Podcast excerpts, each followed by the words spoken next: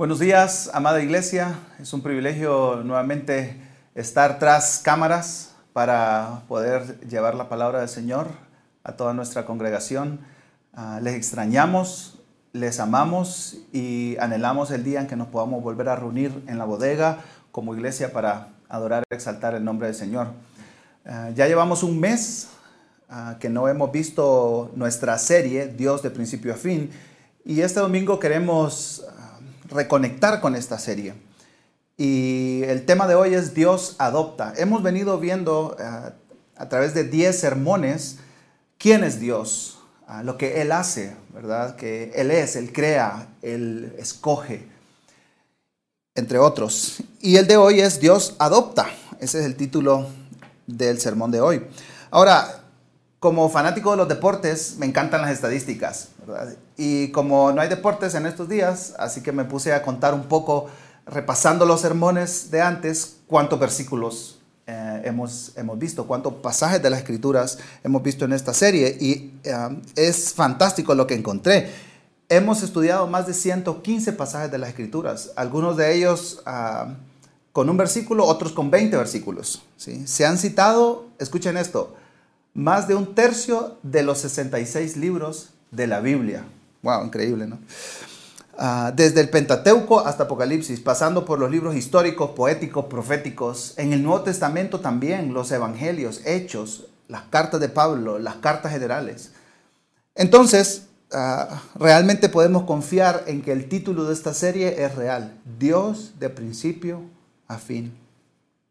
Ahora nos adentramos a nuestro onceavo tema, Dios adopta.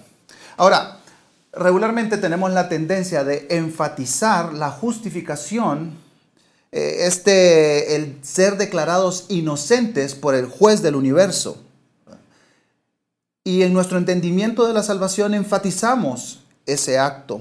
Y en nuestro ambiente evangélico tenemos la tendencia de preguntarnos, ¿quieres ser salvo? Y casi sin pensarlo respondemos, arrepiéntete de tus pecados, confía en Cristo como Salvador y Señor. Y en eso ha girado mucho de nuestro entendimiento y de nuestra reflexión acerca del regalo de la salvación. Considero que personalmente poco he reflexionado y profundizado en lo que hemos adquirido como resultado de nuestra redención. Y en los próximos minutos me gustaría que iniciáramos a navegar en estas aguas tan profundas nuestra adopción. Hay dos pasajes con las mismas palabras en el Nuevo Testamento. Abba, Padre. Una está en la carta de Pablo a los Gálatas y la otra mención está en la carta de Pablo a los Romanos. En ambos pasajes estas palabras tienen el mismo significado, pero con implicaciones diferentes. Ahora, ¿qué significa esta palabra? Abba. Es una palabra en el idioma arameo y esto es muy interesante. Los escritores no tradujeron la palabra, la dejaron tal cual en arameo, aunque algunos de sus lectores no entendían este idioma.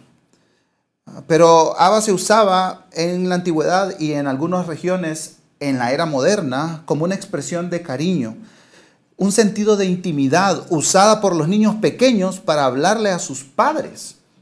Equivale a nuestra palabra en español papi o papito y connota ternura, dependencia y una relación libre de miedo y ansiedad.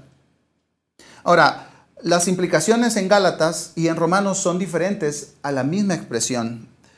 Vamos a internarnos en este tema de la adopción en Gálatas. Pablo escribe a los Gálatas con una carga en su corazón enorme. En Hechos 13 y 14 se narra que Pablo plantó varias iglesias en su primer viaje misionero en toda esa región de Galacia lo que hoy conocemos como el centro y sur de Turquía. Pablo envía una carta con un tono muy severo a estas iglesias porque ha escuchado que andan algunos predicadores enseñando que tienen que regresar a las tradiciones judías para demostrar su salvación. Y, los hermanos en estas iglesias escuchan a estos predicadores y les creen y empiezan a judaizar. Pablo intenta explicarle la función de la ley a los Gálatas a través de toda la carta. Y, Pablo les dice, la ley simplemente es un guía. La ley nos toma de la mano para llevarnos a Cristo. La ley nos lleva al Evangelio. Y hablando de esto, él escribe en Gálatas 4, 4 al 7, pero cuando vino la plenitud del tiempo, Dios envió a su Hijo, nacido de mujer, nacido bajo la ley, a fin de que redimiera a los que estaban bajo la ley. ¿Perciben este sentir conmigo? La, ley los tenía esclavizados. Y Pablo les dice, para que recibiéramos la adopción de hijos. Y porque ustedes son hijos, Dios ha enviado el Espíritu de su Hijo a nuestros corazones, clamando, Abba Padre. Ahí están las palabras.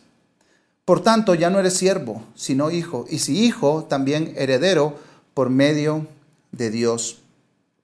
Pablo apela a la doctrina de la adopción para luchar contra el legalismo en toda la carta, esa es la motivación principal, que los Gálatas no regresen a la ley judía pensando que es el medio de la salvación. Pablo les dice, no hagan eso. El Evangelio es eh, lo, lo que nos sostiene para la salvación. Ahora, Gálatas usa la doctrina de la adopción para hablar de la ley y Pablo en Romanos usa la doctrina de la adopción con otra intención. En Romanos su acercamiento es diferente. Él está apuntando a la adopción que nos libra de la esclavitud al pecado que mora en nosotros. Pablo escribe desde Corinto esta carta.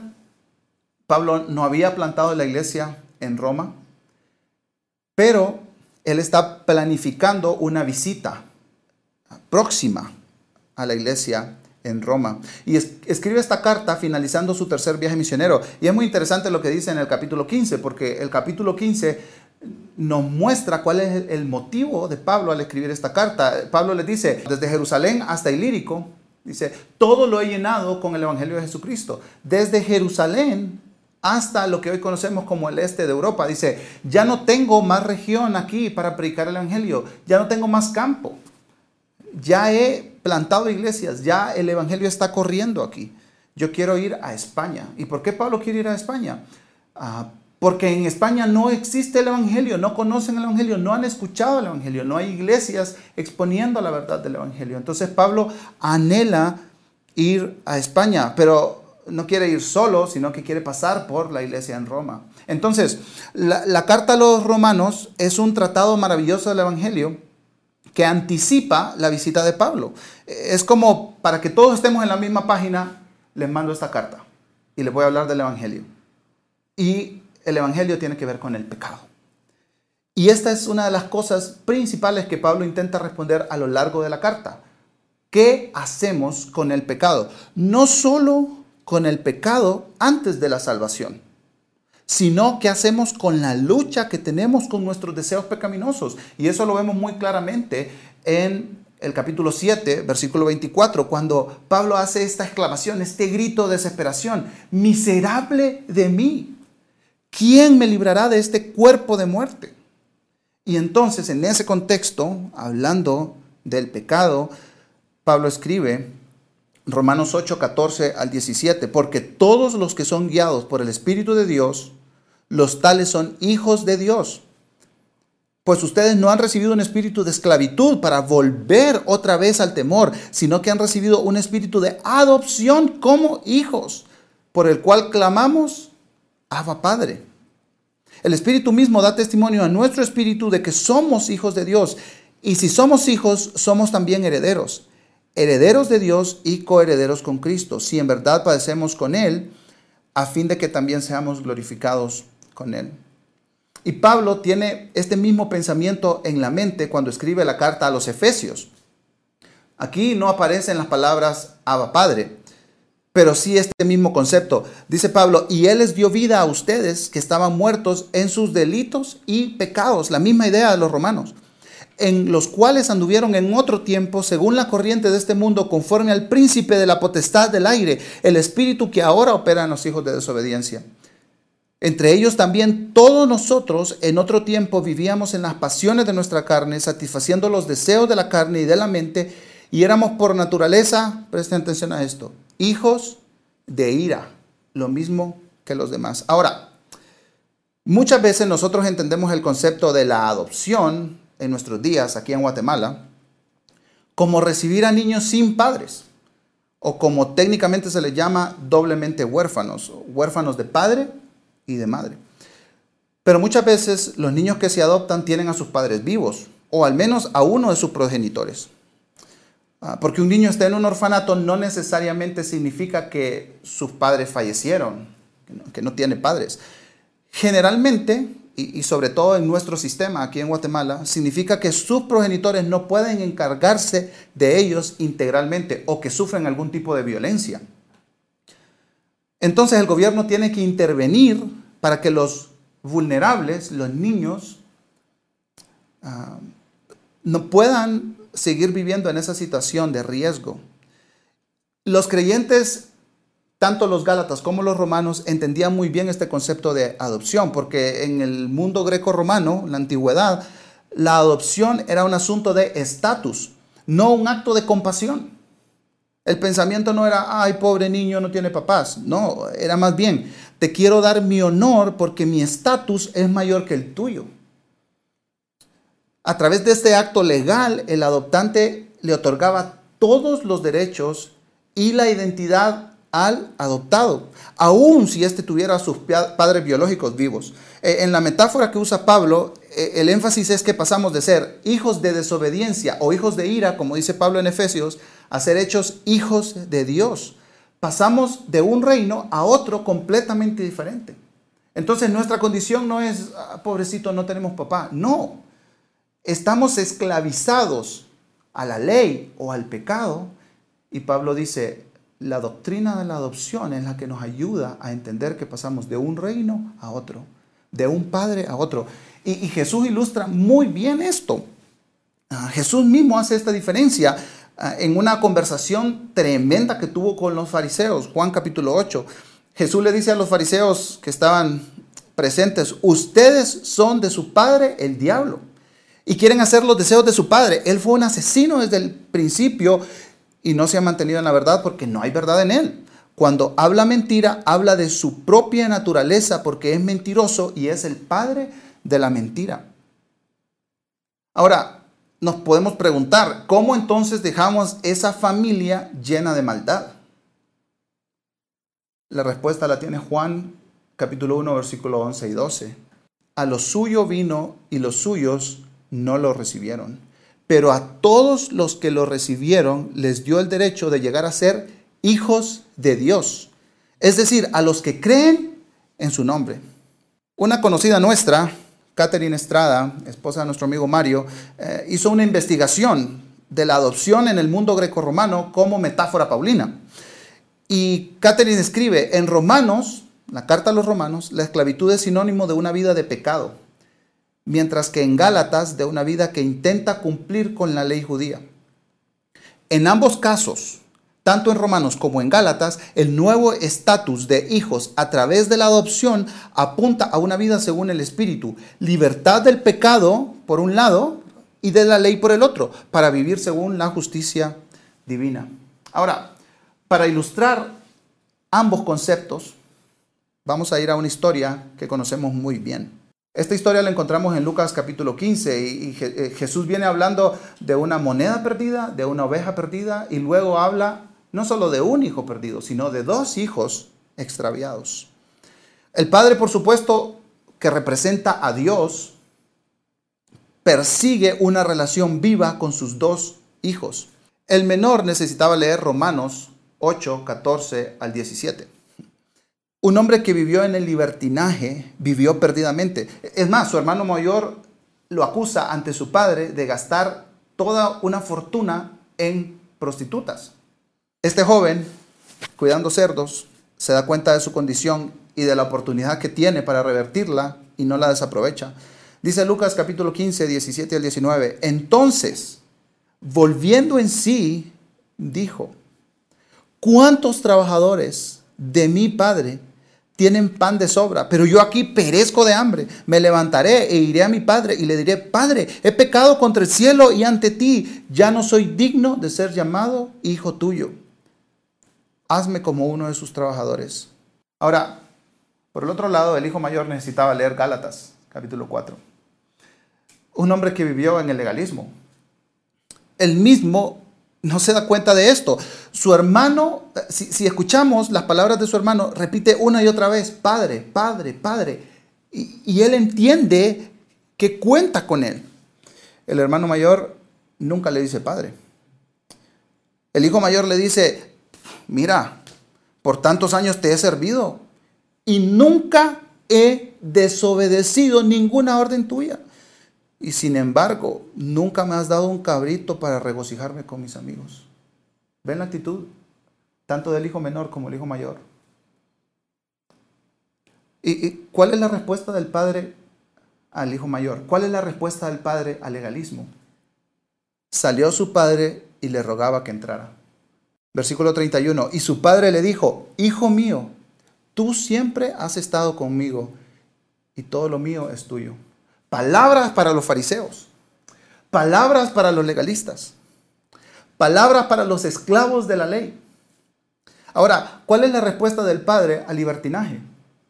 Dice el versículo 20, cuando todavía estaba lejos, su padre lo vio y sintió compasión por él y corrió, se echó sobre su cuello y lo besó. El padre dijo a sus siervos, pronto, traigan la mejor ropa y vístanlo, pónganle un anillo en su mano y sandalias en los pies, traigan el becerro engordado, mátenlo y comamos y regocijémonos, porque este hijo mío estaba muerto y ha vuelto a la vida, estaba perdido y ha sido hallado.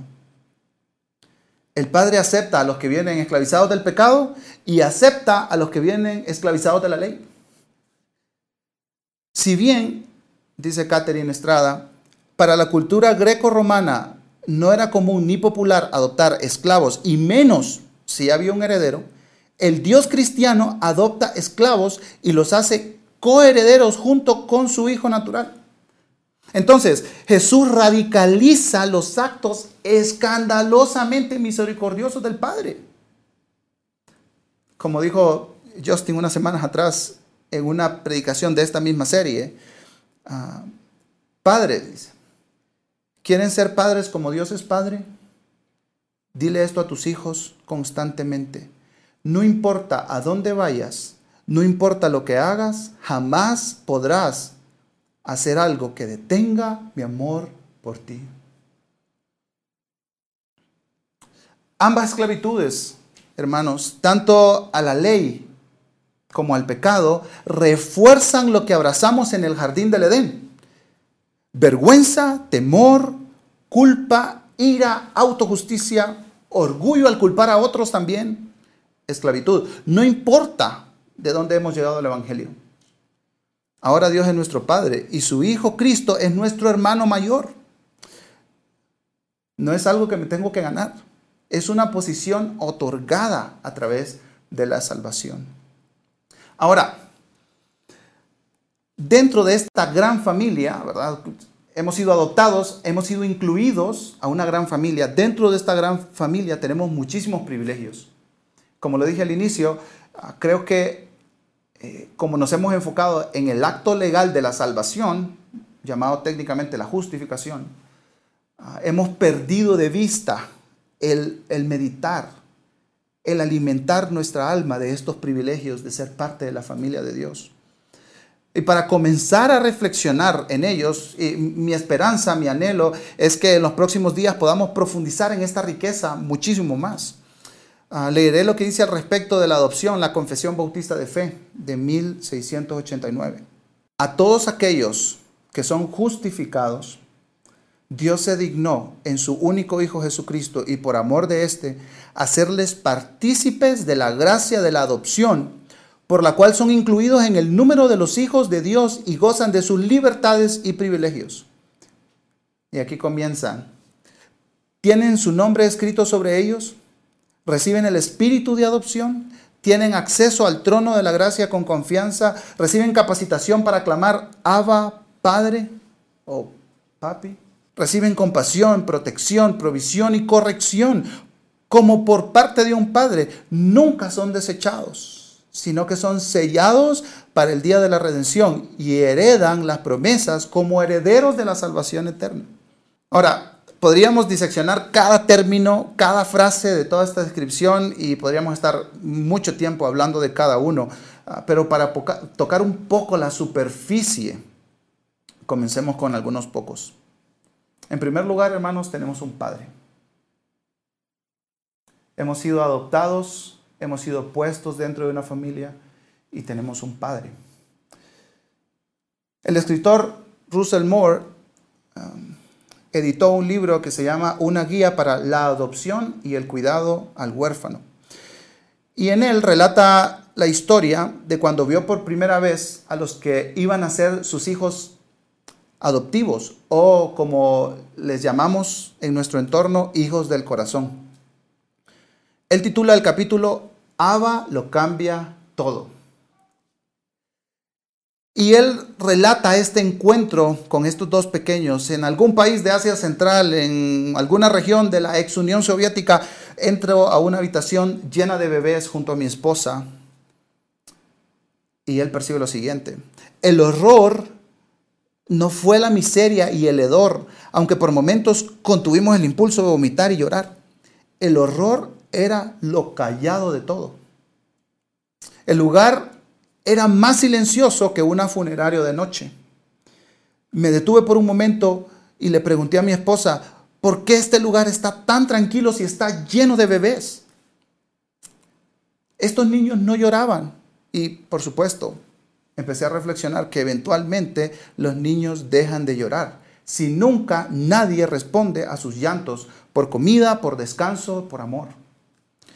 Nadie nunca le respondió a estos niños en sus cunas. Así que ellos dejaron de llorar. Hermanos, nosotros como hijos de Dios nunca padeceremos de un silencio interminable de parte de Dios. Jamás.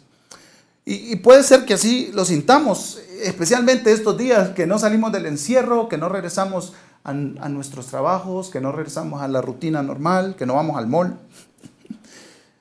Es difícil en tiempos de espera, pero Dios no está paralizado por la imposibilidad. En el bien conocido Sermón del Monte, Jesús nos enseña a orar. Y, después de algunas pautas de, cómo orar, que vienen de una actitud correcta del corazón, ¿verdad?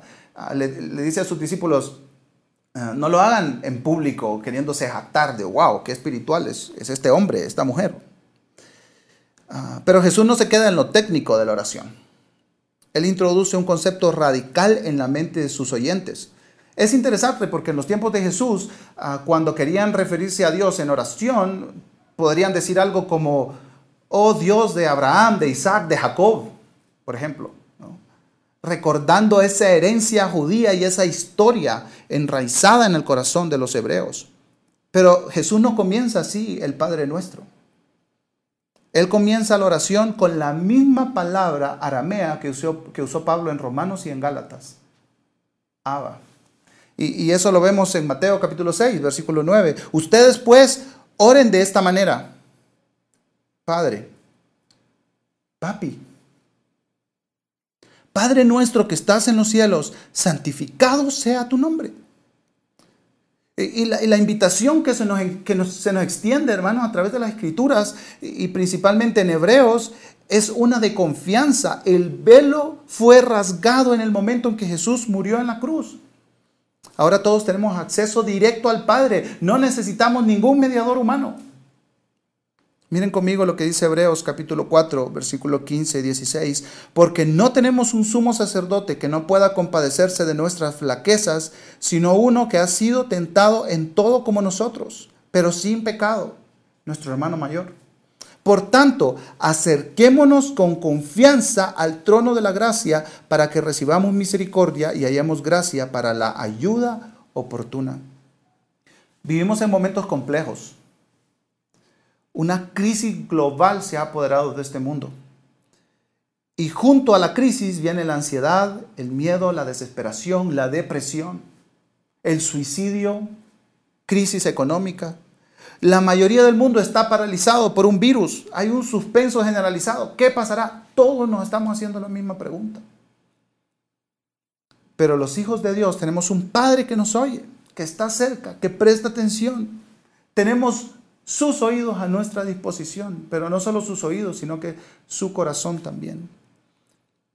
Y podemos acercarnos a Él con confianza. Ahora, esta familia nos da un padre y este padre nos da provisión. Miren conmigo Mateo capítulo 6, versículo 26. Miren las aves del cielo que no siembran, ni ciegan, ni recogen en graneros, y sin embargo mi Padre Celestial las alimenta. Y Jesús mismo hace esta pregunta, ¿no son ustedes de mucho más valor que ellas? Por tanto, no se preocupen diciendo qué comeremos o qué beberemos o con qué nos vestiremos, porque los gentiles buscan ansiosamente todas estas cosas, que el Padre Celestial sabe que ustedes necesitan todas estas cosas. ¿Perdiste tu empleo? ¿Te recortaron tu pago mensual? ¿Te han puesto entre la espada y la pared para hacer negocios sucios para que la compañía no quiebre? ¿Eres dueño de una empresa o de un emprendimiento y no sabes cómo pagarás la planilla al final de la quincena? ¿Estás perdiendo tu patrimonio en medio de esta crisis? ¿Eres, eres un misionero al que le están bajando el sustento porque las iglesias no están reuniendo, no están ofrendando? Mira conmigo lo que dice Mateo capítulo 7. ¿Qué hombre hay entre ustedes que si su hijo le pide pan, le dará una piedra? ¿O si le pide un pescado, le dará una serpiente? Pues si ustedes, siendo malos, saben dar buenas dádivas a sus hijos, ¿cuánto más su Padre que está en los cielos dará cosas buenas a los que le piden? Hermanos, hermanas, tenemos un Padre que se preocupa por nuestra situación económica también. Tenemos un Padre que vela por nosotros. tenemos un Padre que nos conoce. Felipe, nuestro niño de dos años, se levanta todos los días y dice, papi, tengo hambre. Yo no le voy a poner serpientes en un plato. No, no le puedo poner piedras en un pan. Y yo siendo mal padre, no hago eso con mis hijos. ¿Cómo no el Señor? Hermanos, confiemos en que Dios es nuestro Padre y Él nos provee. Y Él nos provee. Así que tenemos provisión de parte de nuestro Padre, pero también tenemos corrección de parte de nuestro Padre. Disciplina. Creo que la mayoría de nosotros esta situación nos tomó por sorpresa en nuestras organizaciones, empresas, nuestros negocios, nuestra vida cotidiana. Tenemos que meditar en nuestros caminos, hermanos. Es un momento para meditar en la manera en que estamos viviendo. Aquí hay unas preguntas que me, planteo yo personalmente. ¿De, ¿De, qué manera Dios me está acercando a Él? ¿Qué pecados tengo que resistir y vencer? ¿Cuáles son los hábitos que tengo que no le agradan a mi Padre? ¿Cuáles son las cosas que tengo que aprender en medio de esta crisis, de esta situación? ¿Qué cosas tengo que cambiar? ¿Qué cosas tengo que ordenar en mi vida?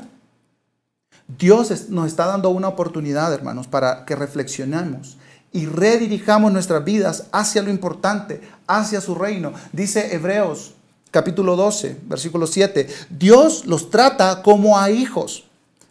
Porque, ¿qué hijo hay a quien su padre no discipline?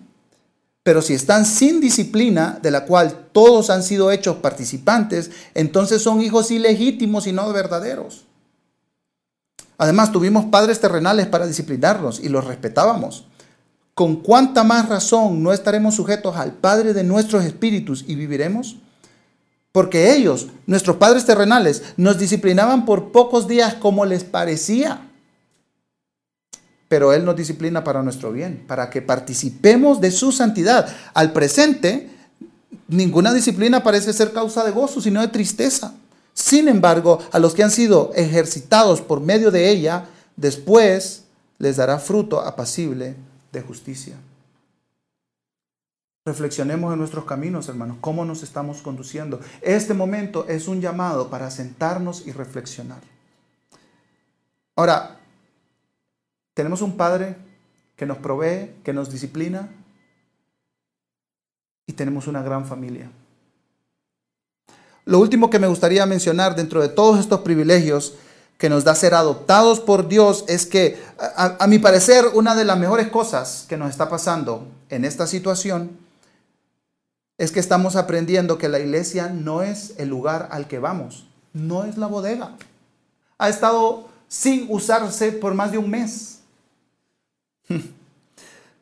Nosotros somos la iglesia. Tenemos una gran familia global y toda esta situación nos está llevando a pensar en los otros en maneras en que no lo habíamos hecho antes. Usando otra metáfora de Pablo, el cuerpo, Pablo escribe en Efesios 4, al hablar la verdad en amor, creceremos en todos los aspectos en aquel que es la cabeza, es decir, Cristo de quien todo el cuerpo, estando bien ajustado y unido por la cohesión de las coyunturas, proveen conforme al funcionamiento adecuado de cada miembro. Noten, no dice de los pastores o de los diáconos o de los facilitadores de comunidades misionales, dice de cada miembro.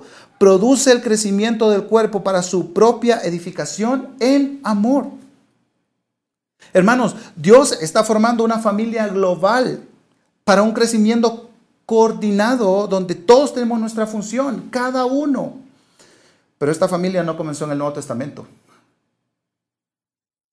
Este ha sido el plan de Dios desde el inicio. Dios escogió a Abraham. Se voy a hacer una familia en ti. Voy a darte hijos como las estrellas que están en el cielo, como a la arena que está a la orilla del mar. Cuéntalo, decía Abraham. Pues, ¿Cómo puedo contar esto? Es imposible. Pero esa familia a la que se refería Dios era la familia espiritual de Abraham. Dice Isaías 49, 6, poca cosa es que tú seas mi siervo para levantar las tribus de Jacob y para restaurar a los que quedaron de Israel. También te haré luz de las naciones para que mi salvación alcance hasta los confines de la tierra. Isaías 49, 6. John Piper dice que mientras más diversidad, más gloria. Dios no es un Dios tribal, hermanos de un pueblito allá en el Medio Oriente. No. Dios es el Dios de las naciones, el Dios de todos los pueblos. Y desde el principio de las escrituras hasta el final de ellas, Dios nos revela este plan. Dios está formando una familia global, una familia de todas las familias de la tierra. Y este es su propósito y su plan de principio a fin. ¿Qué implicaciones misionales tiene esto para nosotros, hermanos? Jesús mismo entendió que Él era parte de este cumplimiento, de la unión de esta familia global. Y, Él dijo en Juan 10, 16, tengo otras ovejas que no son de este redil. A esas también yo debo traerlas y oirán mi voz y serán un rebaño con un solo pastor. Hermanos, Jesús está hablando de nosotros. Gente no judía, que también le escucharemos, le conoceremos y nos integraremos en su gran familia. Y termino con esto, hermanos. Hay una ocasión más donde Abba, esa palabra aramea, es mencionada en el Nuevo Testamento. Jesús, a las puertas de su inminente muerte en la cruz, va al lugar al que solía ir a orar, a Getsemaní. Aquí no es un símil, no es una metáfora. Aquí es un título que el Hijo le otorga al Padre. El Hijo llama al Padre en esa relación de armonía y de intimidad. Y dice Marcos 14, versículo 35, adelantándose un poco, se postró en tierra y oraba que si fuera posible, pasara de él aquella hora. Y decía, papi, papi, para ti todas las cosas son posibles. Aparta de mí esta copa, pero que no sea lo que yo quiero, sino lo que tú quieras. En el momento más triste de toda la humanidad, en el momento más injusto, en el momento más oscuro, Jesús se acerca a su Padre, a su papi, y clama con un corazón triste y angustiado. Hermanos, nosotros podemos hacer lo mismo que nuestro hermano mayor en estos momentos, acercarnos a nuestro papi, sin importar la situación, porque el momento más oscuro que tú y yo vivamos sobre esta tierra no puede ser comparado con el momento que Jesús vivió en Getsemaní.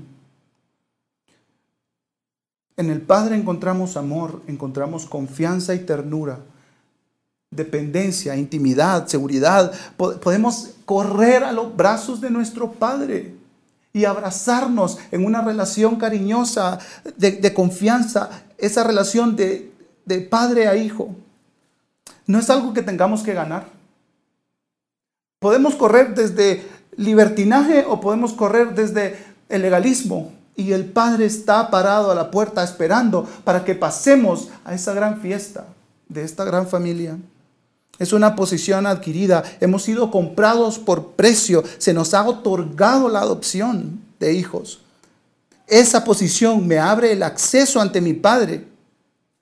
Ese acercamiento que Cristo tuvo con su, con su papá.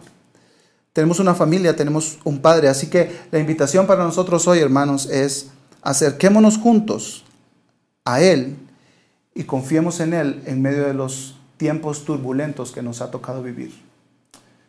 Que el Señor nos bendiga, hermanos, y que podamos abrazar a nuestro Padre cada día.